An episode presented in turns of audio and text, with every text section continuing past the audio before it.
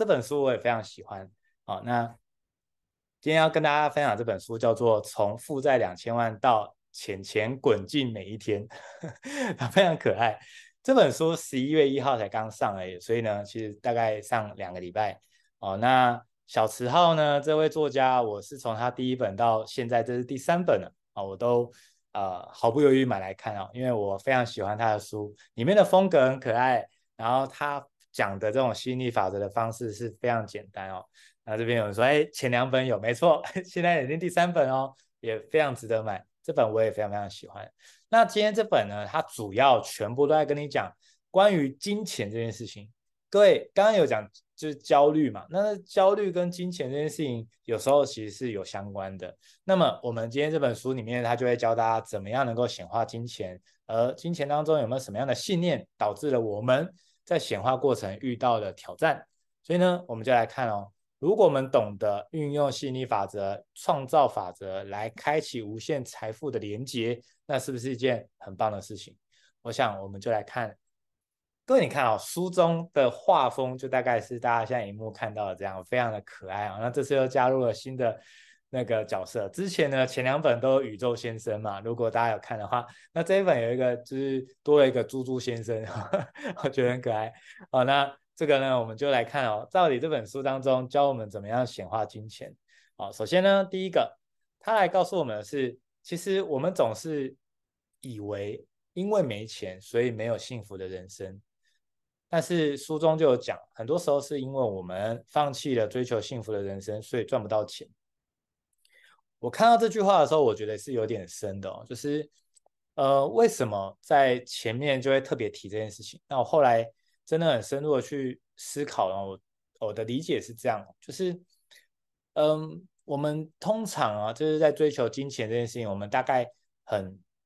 少去连接，说我们要的这些金钱对应到的是什么样的，不管是物品或者生活方式，所以呢，我们就会觉得我要先具备了有很多很多的财富，而，这个人生才会很幸福，所以我们就会聚焦在哦，就是不断的一直只看着钱这件事情，但是事实上，在宇宙的这个心理法则当中，其实是我们追求幸福的人生，而背后金钱才会被我们吸引而来。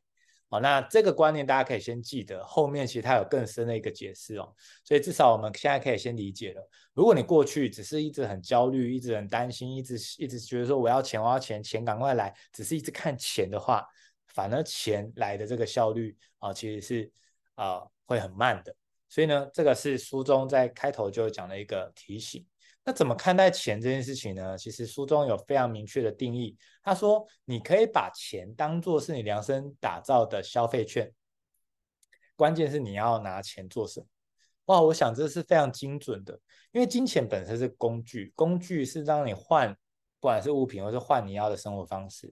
但是当我们没有去聚焦在我想要得到什么，而我们只是一直想要去呃，就是赚钱的话。只是一直赚钱赚钱的过程中，那个没有意义感，其实它很难去撼动运用到吸引力法则。我觉得这是非常可惜的。这也是过往大部分我过去四年多以来哦，就是在推广吸引力法则。很多人问到我金钱这件事情，大概都会卡到这一关哦。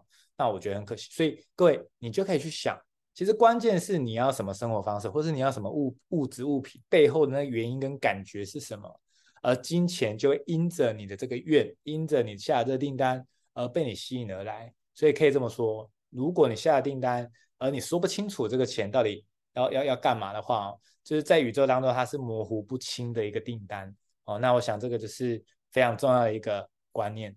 所以用途不明的金钱订单，宇宙是听不到的。所以看起来，如果我们可以更聚焦，我们是想要这笔钱拿来做什么？那我觉得非常棒。而金钱它不喜欢被膜拜，它比较想要发挥功能。而金钱想要发挥功能，那个功能又是什么呢？啊，其实就是令人幸福的这件事情。所以钱喜欢花在令人幸福、很开心的事情上。所以呢，你一定听过有人说，这个如果你对钱抱有负面的观感的话，那大概你怎么赚都不够用，甚至你还会遇到你很你很努力的赚钱，结果突然遇到某个事件让你的钱一口气就全部都消失，所以我想对钱怎么看待这件事情也变得很关键、很重要。所以呢，当我们在花钱的时候，可以怎么看哦？这边有一个我觉得蛮直觉的一个定义，就是如果有钱来的话，你就满心欢喜欢迎钱来；如果呢，钱要花掉的时候，你就要满怀感恩送别钱走。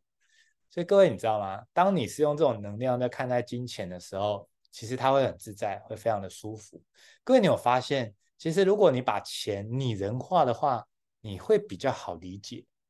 所以，其实我那时候看到这边的时候，我真的起鸡皮疙瘩。我觉得小池浩这个作家非常的聪明。我从第一本其实我还是无法理解，说他干嘛要画一个什么宇宙先生，然后弄得这么可爱。然后后面呢，第二本、第三本全部都有很多的角色，然后都很可爱这样子。那我直到这边哦，看到这里的时候，我突然意识到，其实如果我们把钱看待成一个，可能看待成你的小孩，或是看待你的父母，或是看待你所爱的人哦，你去思考，你就会发现其实非常单纯。你看哦，各位，如果我们把它当人来看好了。那假设你的家人来找你，你是不是可不可以满心欢喜欢迎他来？那当他们他们时间到了要走了，满怀感恩送他们走。各位，如果是这样的话，他们下次会不会再有意愿再来？会吧。反过来说，如果你就是人，这个别人来拜访你的时候，然后钱来的时候，你就是在那边说哦，怎么那么少？啊，有点像人家来拜访你，那边嫌人家说哦，你怎么带那么少的伴手礼？然后人家要走的时候说哦，怎么又要走了？对，如果是你，你还想再拜访他吗？不管你们之间的关系是什么，你大概能不要不要去就最好不要去嘛。钱也一样哎，所以你有发现吗？如果你把钱当作是人的话，其实好好就是很好理解哦。所以我想我们就很知道说怎么去面对钱哦。那当钱换成其他形体，各位这边很重要哦。意思换成其他形体的白话文就是拿钱消费花掉，然后换成其他东西，这边很关键。如果你心里的感受是好的，钱就会继续来。还记得刚刚讲那个比喻吗？相反的，如果你花了钱，然后你这个感受很差，哪怕你这个钱钱是去捐献哦，或者你这个钱是做必要的开销，是这个钱是学习啊等等的，但是你花钱你感受很差的话，那你的钱就会流失的更多。那这点是很多人无法理解的，所以大家或多或少一定有听过一个说法，就是。钱是会越花越多的，当然这个这个论点哦，其实引发正负呃，就是正呃正反两方，就是各个就是隔空交战，大家就会很多的不同的想法。但是我想要跟大家很明确的解释，然后就是说钱会越花越多的关键，到底怎么做到的？其实是你心里的感受是好的，钱就会越花越多。但如果你你花的时候是很焦虑，是很匮乏，或者是那种因为你的匮乏乱买，就是那种那种去满足的那个欲望的这种，其实你钱是会越花越少的。哦，所以它取决的定义就是在你花钱的那个感受是什么样。好，所以呢，你开心，钱就会再回来；你愧疚，钱就不会再回来，就是这么简单的道理。所以你看哦，一样啊。如果我们把钱当作人的话，你应该就很好理解哦。如果你每次都开心的面对他，他当然喜欢来找你啊。所以钱也是一样啊，你只要提到钱的议题哦，各位从今以后记得不要再愁眉苦脸了。不管你是缴账单，不管是花钱，或是不管是别人给你钱，啊，你都要非常满心欢喜的接受。我知道在华人当中，很多人哦，就是跟人家拿钱、跟人家收钱都很不好意思，啊，然后就是就是好像好像这钱很很很肮脏或是很可怕一样。哦，各位不要再这样做了。啊，钱本身你就把它当做是你的爱人，把它当做是你的。很棒，很就是这家人这样看待哦。如果有钱来，就是满心欢喜接受；如果钱要走，就是感恩他，这样可以吗？所以呢，如果我们在花钱的部分哦，钱同等于一些美好的记忆的话，如果这些美好的回忆又让你反复回味并感恩金钱，各位你知道吗？光这个技巧就可以帮你吸引金钱来。所以这边很关键的是，你花钱了之后，如果它可以创造美好的回忆。你还可以反复回味的话哦，这个就会成为有点像你的这个钱的种子哦。当你一直回味，你就会一直吸引钱而来。所以各位听到这边，你有没有？如果你曾经听我讲过“当和尚遇见钻石”这个业力种子法则的话，我不知道大家有没有听出来了？啊，其实我之前一直想跟大家讲这件事情，但是呃，可能大家对于吸引力法则、业力种子法则的深度没有那么深的话，我想我讲这个结论，可能大家会很难接受。但是我现在，我想我可以跟大家讲了。事实上，业力种子法则跟吸引力法则，它本质上呢，其实是一样的，宇宙的规律就是一样的。那什么意思呢？对业力种子法则的种子来讲，就是我们在吸引力法则来讲的订单。所以你看哦，反复回味感恩金钱这件事情，不就是业力种子法则里面的咖啡冥想吗？大家有发现吗？所以事实上，我们一直以来都不是在不同的系统，其实都是同一个系统，只是我们用不同的方式去诠释而已。所以各位，我想这个惊人秘密，我终于可以在今天 跟大家说了，它是一样的东西。那但是呢，我鼓励大家，就我们都同时使用看看哦，这个会为你带来巨大的财富、巨大的幸福的。OK，那纵使哦，你真的在花钱的时候，你有一点点不小心，有一点点后悔，或者有点罪恶的话，各位也没关系，你只要花钱的过程以欢笑结尾，那你就可以持续的吸引金钱。所以各位，我们。第一念如果是负面的，你不用担心，也不用焦虑，不用啊完蛋了，我怎么第一念这么负面？不用，各位跟大家讲一个好消息，你是可以第二念去修第一念的。所以呢，你的第一念很负面，那没关系，那个就是自然而然身体的反应，或是你过去的一些经验等等的。但是你可以用第二念去修，去覆盖第一念，关键词叫做覆盖，用覆盖的，你就能够让你获得了。就是新的方向跟新的结果，所以各位不用太焦虑。你有一些所谓的负面的一些能量跟想法，你只需要用好的去覆盖就 OK 了。好，那钱本身呢，它还有一个特性，它喜欢信任它的人，而不是担心他的。所以各位，你信任钱吗？还是你都是担心钱的？我们一样用人来举例哦。如果你的父母他整天担心你，他不是信任你，你感受怎么样？应该很不爽吧，而且你应该很不想要面对吧？钱也是一样，如果你不信任他，你只是整天在担心钱的话，那钱当然也不喜欢去啊，谁喜欢给你管啊，对吧？所以钱就没办法来到你身边。所以信任金钱这件事情是吸引金钱的一个很大的关键，一样哦。各位，如果你把钱就当做人，甚至你当做自己在看待，你喜欢自由，你喜欢流动，对吧？钱也是啊。所以各位，钱本身它就是能量，能量喜欢流动。所以流动的意思就是，就刚刚讲的，其实钱是可以越花越多的。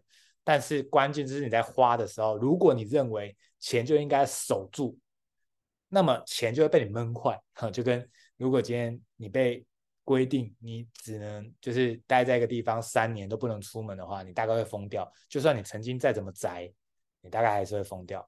好那你说不对啊？如果很宅很棒，真的吗？那我介绍你一个很棒的地方啊，就是监狱，你应该会很喜欢啊。啊，看起来哪里都不能去。如果你觉得很棒，你还不用花钱，对不对？那你还可以吃免费的饭。那很显然不是嘛。我们为什么不喜欢去？明明就可以免费吃饭啊。但是因为我们不自由嘛，所以人对自由其实是很渴望的。那钱也一样，钱是喜欢流动的。但是各位，如果你能够记得刚刚的一些要诀的话。其实钱流动出去，它是会带来更多的好兄弟回来的哦，所以就你这边就会成为一个金钱俱乐部，这样钱就很喜欢来你这边走走，来你这边住这样子哦。所以各位记得哦，钱喜欢信任他的人，不是担心他的人。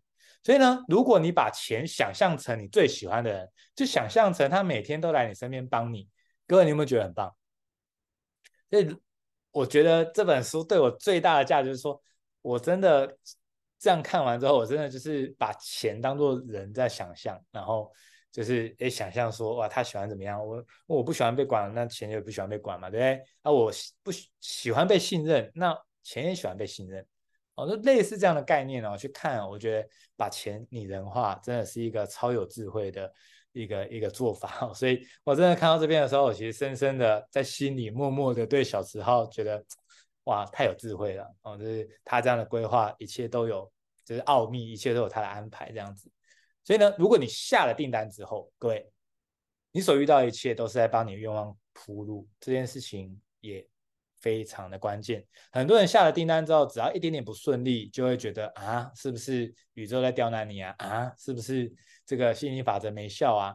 啊，但是我想跟你说，很多时候宇宙下了订单后哦，你发生了一些事情，可能不如你原本的规划，但那个不如只是没有照你的意思走，但是它宇宙的版本哦会给你最好，真的是这样我想大家一定多多少少都有这种经验哦，就是你可能下订单，或是你可能想了什么，就发生了，就觉得啊天哪，没有没有没有啊这么快，可是它就发生了，有没有？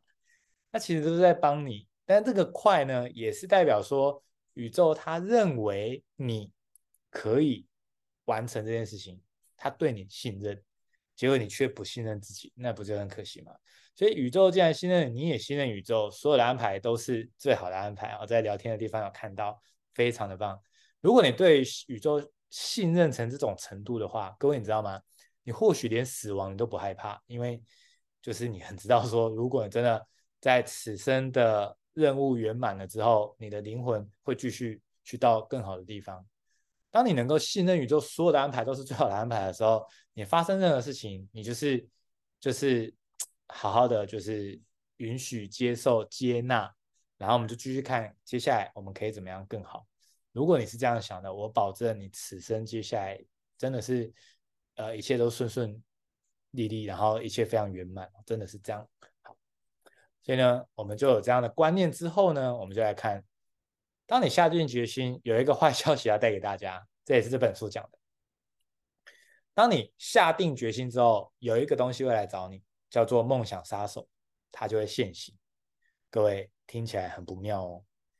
当你真的下定决心要做一件事情，当你真的下定决心下这订单之后，而梦想杀手就会现行在你身边。什么叫梦想杀手？就是他可能会在某种程度的情况下。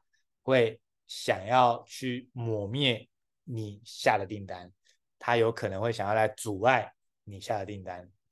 但这时候呢，你就会觉得天哪，为什么要这样子？宇宙这么就喜欢捉弄我吗？不是的，事实上，我们的梦想杀手是来自于我们的心灵，而我们的心灵是来自于我们过去的经验所累积，然后我们就会有一个叫做习惯，我们的习惯怎么应对这件事情。他们通常就会成为我们的梦想杀手，也就是如果有一件好事情发生的时候，为什么有些人的梦想杀手是反而担心起来了？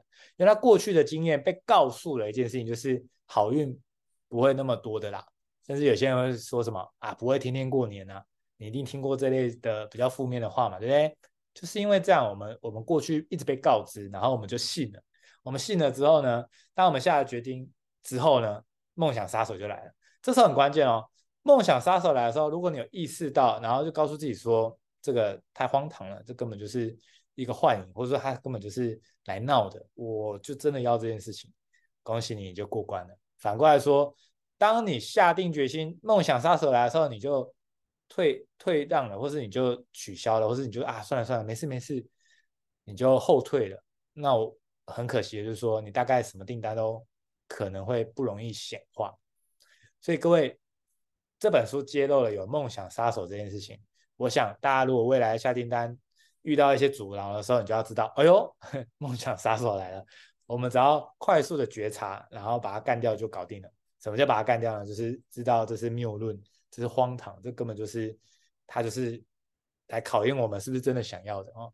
所以各位，我们能够理解这样之后，未来你就不用怕，当你下了订单之后，有梦想杀手来这件事情，因为你现在已经知道。怎么面对它？怎么觉察它？甚至怎么干掉它了，对吗？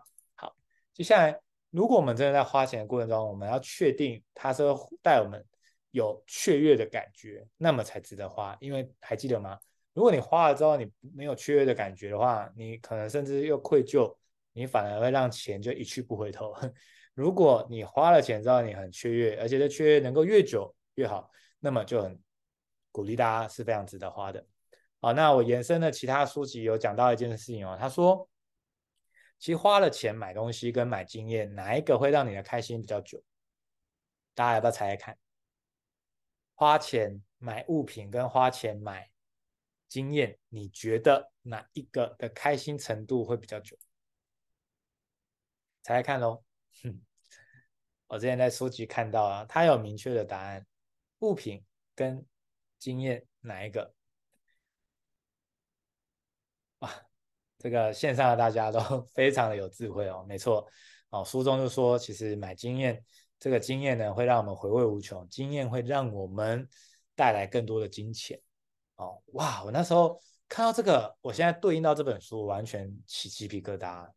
天哪，原来我们花了钱，如果是经验的话，那么因为我们可以一直回想，一直沉浸在这种高频的情况，我们就可以吸引来对应的金钱。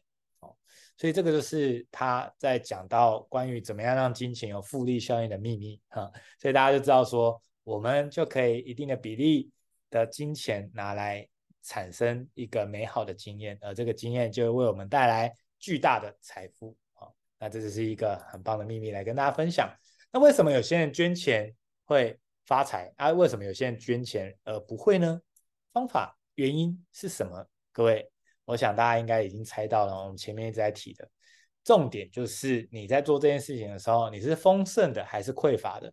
如果呢，你在捐钱的时候是抱有一种我为了要获得东西，然后有一种就是呃。很担心、很焦虑，甚至你会觉得说，我捐出去就觉得说最好要回来哦。如果你是这种频率跟能量的话，那当然你捐的钱哦，它永远不回头，还记得吗？你很焦虑，它就不会回来。所以各位就可以理解，关键是你花钱的时候，你的情绪能量是怎么样。好，那我们会发觉到，你看哦，这边有讲到。如果我们觉得是先有问题才有烦恼跟焦虑的话，那你就很难处理这件事情。其实是因为你先担心焦虑了，你才开始会具象化，然后把它变成问题。各位，这一页如果可以的话，我蛮鼓励大家可以截图起来。这一页太经典了。如果要说这本书我最大收获是哪一个，就是这一页。很多时候是我们先有问题，才有烦恼跟忧虑吗？各位真的是这样吗？其实不是，其实都是因为你先担心、先忧虑了，然后呢，你就开始创造干嘛？创造各种悲剧的画面、悲剧的结果。所以很多时候那些悲剧都是来自于你创造出来的。所以啊，前几天就有朋友跟我聊到说，他说：“哎，他很想去算命。”哎，他问我说：“这个。”可不可以去算命这样子？我跟他说，嗯、事实上算命，如果当然我也不好意思啊、就是叫你不要去。如果你很想算，你当然可以去，但能不能答应我一件事情？如果你真的要去算的话，帮我加一个蛋叔，跟他讲，跟算命师讲。他说什么？我说，如果你真的非得要去算，你能不能跟他说，只跟我说好的，坏的不要说？他说啊，为什么是这样子？因为你知道，很多时候是这样。你知道为什么很多算命会准吗？其实也是吸引力法则，因为你被告知了，你被告知了这件事情，它就会成为你的潜意识，它就会下订单，然后就会显化。所以很多那种坏事会被讲中，是为什么？因为进到彼此的潜意识，然后呢就发生了。很多时候真的是这样子。所以各位，那既然是这样，我们为什么要去听那些？可能会让我们导致那些不好的事情，然后却成为了订单，然后最后来说，哇，真的准哎！各位，那不是很可惜吗？所以事实上是这样哦。这个当然每个人有自己的专业哦，但是算命它可以是算得准的，也可以是算不准的。那关键是什么？你知道吗？关键是你，是你可以决定这个算命准还不准，是你，一切都是你，因为。你可以创造实相，你的意念可以成就事实。也就是说，你内心潜意识想的是什么，它就会显化出来。我们每一个人都像一台投影机一样，而我们的本源，也就是我们的内在世界，打出来的是外在世界，它就会显化出来。所以反过来说，所有的好事坏事也都是来自于内内在世界。所以重点是你的内在世界都装满了哪些东西。所以各位。如果你说你最近有遇到蛮多问题的，我得跟你说，那也是我们内在世界显化出来的。但是当我们这样理解，不是要大家去自责，没有，不用自责。我只是要告诉大家，它的成因是这样子。当我们知道成因之后，我们要怎么办？从本源做起，也就是让我们的内在富足，让我们丰盛，而我们打出来投影机出来的东西，全部都是丰盛富足的人事物，而这样子才能够彻底的解决。根源的事情，好，所以这一页我觉得太经典了，我想跟大家好好的分享这件事情。所以各位可以怎么做呢？其实你可以留意目前你拥有的东西，好好珍惜。各位，并且要做这件事情哦，这也是这本书一直在强调的，叫做竭尽所能的善用它。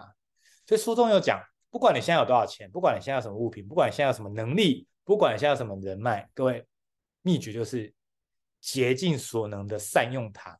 各位不要想说啊，我小心翼翼的不要用，错，你要小心翼翼的，对，你要大量的去用，要竭尽所能去善用它，越用它就会越多。各位，你就可以用这样的角度去看。所以有没有人，你可能有一些很厉害的技能跟跟呃方法或是经验哦？怎么办？狂用，大量的用，想尽办法去帮助身边的人。各位，你一定要记得，就是所谓人脉的建立哦，真的不是在那边拼那个社交局，你知道吗？其实真正的人脉重点是你帮助的谁，谁就是你的人脉。所以可以这么说，你要竭尽所能，每天。睁开眼睛都要想，我今天又可以帮到谁？如果你是用这种想法的话，你每天真的都很快乐，因为你就知道你此生都走在能够利他共赢的路上。那你说，那这样子自己都不用管吗？我跟你说，当你利他共赢的过程中，利他共赢不是叫你不管自己，而是我们在利他的过程可以一起共赢，可以一起共好。所以各位从来不要误会我利他的意思，利他是大家一起好的。所以你只要想着怎么样帮助别人，你一直走在这路上的话，各位在未来的某一天真的离开人世间的时候，你是不会有遗憾的，因为你每天都很积极的在想可以怎么样为世界留下更多的美好，那是不是很棒？当你这么做，你就可以正增强你的富足的能量。当你能量越来越高、越来越高的情况下，你就会吸引各种的能量资源来到你身边。所以我想说，很多东西来的时候，它不一定是用钱的形式来，它可能是人脉，可能是贵人，可能是能量，可能是任何的方式。所以不是吸引力法则没效，而是宇宙用最适合你的这个形式回到你身边。而金钱也是，它花掉了之后，它也是用不同的形式回到你身边。所以大家可以理解了吗？不要再用金钱的多寡去衡量你富不富足，因为。金钱、能量、人脉，你身边爱你的人，这些都是能量组成的。所以，与其说用钱来看你富不富富足，不如说你应该用这个能量多寡来看你富不富足。所以各位可以理解哈，如果用能量来看的话，其实我们每个人都是富翁啊，我们每个人都非常富有。如果你能够这样理解的话，你就可以一直吸引更多富有的能量磁场来到你身边，你就会越来越好。所以，如果你过去不顺利的话，各位，最后我要提醒大家这件事情：如果你一直不顺利，我想跟你说，请你停止自责。如果你一直不顺，基本上八九不离十，你一定一直都在这个自责的回圈里，你就觉得自己很糟糕，你觉得自己不努力，你觉得自己不够，就是啊、珍惜。总之，你一定一直在自责。那我现在要跟大家说，够了，不要再自责了，因为自责这个行为本身，它是一个非常不负责任的做法。为什么？因为当你一直在自责的时候，你却没有任何的这个能量去想着可以怎么样更好。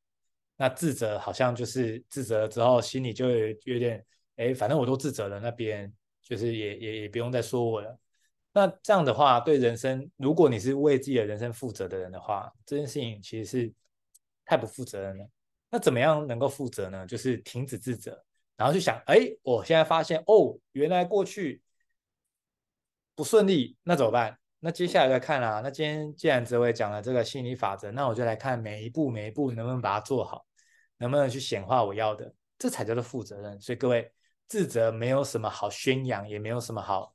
鼓励的自责是一个非常不值得做的行为，因为它没有任何的好处。你可以复盘，但是不需要自责。